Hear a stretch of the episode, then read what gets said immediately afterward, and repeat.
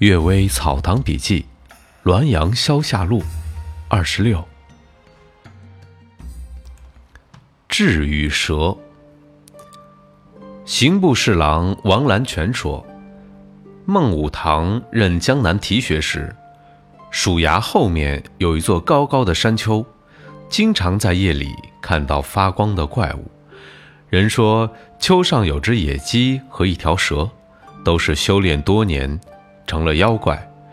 武堂年轻气盛，召集众人拿了铁锹土筐，要铲平这座高丘。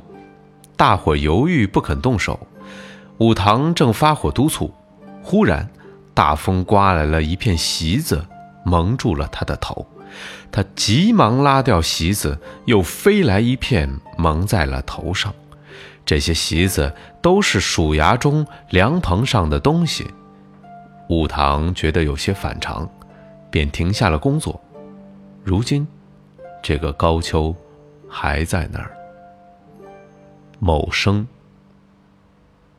老仆魏哲听他父亲说，顺治初年，有个人距离我家八九十里，忘了叫什么名儿，和妻子先后去世。过了三四年，他的妾也死了。当时他家的故宫夜行避雨。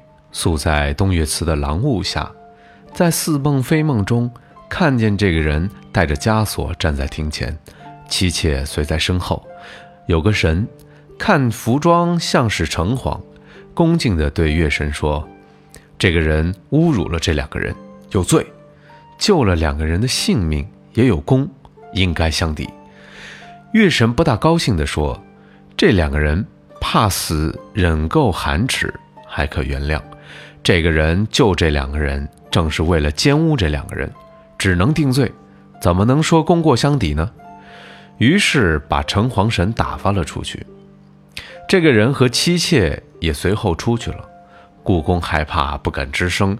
天亮之后回去告诉了家人，大家都不明白这是怎么回事儿。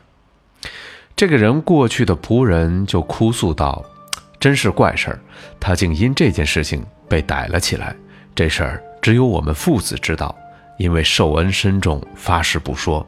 如今已改朝换代，说出来也不怕了。两位主母实际上都不是女人，在明代天启年间，魏忠贤杀死玉妃，玉妃的宫女内奸都被秘密逮捕，送到东厂，死的都很惨。有两个内奸，一个叫福来，一个叫双桂，改名换姓，逃亡躲藏。因为他们与我主人是旧相识，而主人正在京城经商，夜里便投奔来了。主人把两人带进密室，我从门缝往里偷看，听主人对他们说：“你们的声音相貌不男不女，和别人不大一样，一出去肯定会被抓住。如果改换女装，就认不出来了。但是两个没有丈夫的女人寄住在别人家里，形迹可疑。”也会被人看破，两位已净了身，和女人也没什么两样，委屈当我的妻妾就万无一失了。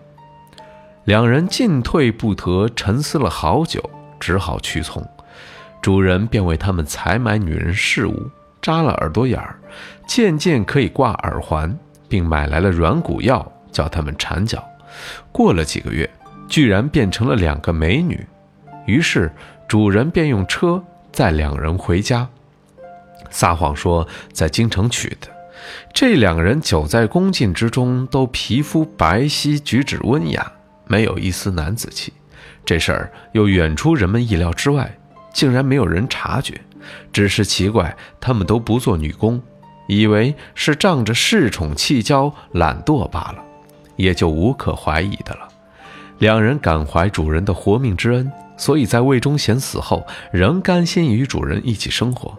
主人实际上是花言巧语胁迫他们就范，并非同情他们无处投奔。所以月神惩罚他也是应该的。可见人可以欺骗，鬼神是不可欺骗的。科名有命。乾隆二十四年，我主持山西的乡试，有两份卷子。都考试合格，一个定在第四十八名。填写草榜时，分房阅卷的考官万全县令吕林错收他的卷子在衣箱里，竟寻觅不到，一个定在五十三名。填写草榜时，阴风吹灭蜡烛有三四次，换了别的卷子才罢。榜揭晓以后，拆封查看，失去卷子的叫范学夫，吹灭蜡烛的叫李腾蛟，颇为疑心两个考生有缺德之事，所以冥冥之中受到了惩罚。但是乾隆二十五年乡试，这两个考生都取中了，范仍旧第四十八名。